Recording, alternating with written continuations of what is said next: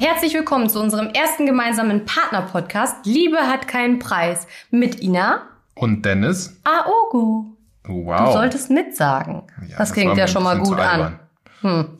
Das fängt ja schon mal gut an. Ich wollte auf jeden Fall sagen, ich freue mich, mit meinem Ehemann hier zu sitzen, mit meinem wundervollen Ehemann und die diversen Themen hier durchzukauen, wie Mit so zum Beispiel. Lob kann ich gar nicht umgehen. Warum nicht? Sowieso müsst ihr dich dran gewöhnen. Ich werde jetzt hier ein bisschen mehr Schleim in diesem Podcast, damit die alle denken, wir haben eine wundervoll funktionierende Ehe. Okay, dann würde ich vorschlagen, wir äh, nehmen den Podcast jeden Tag auf.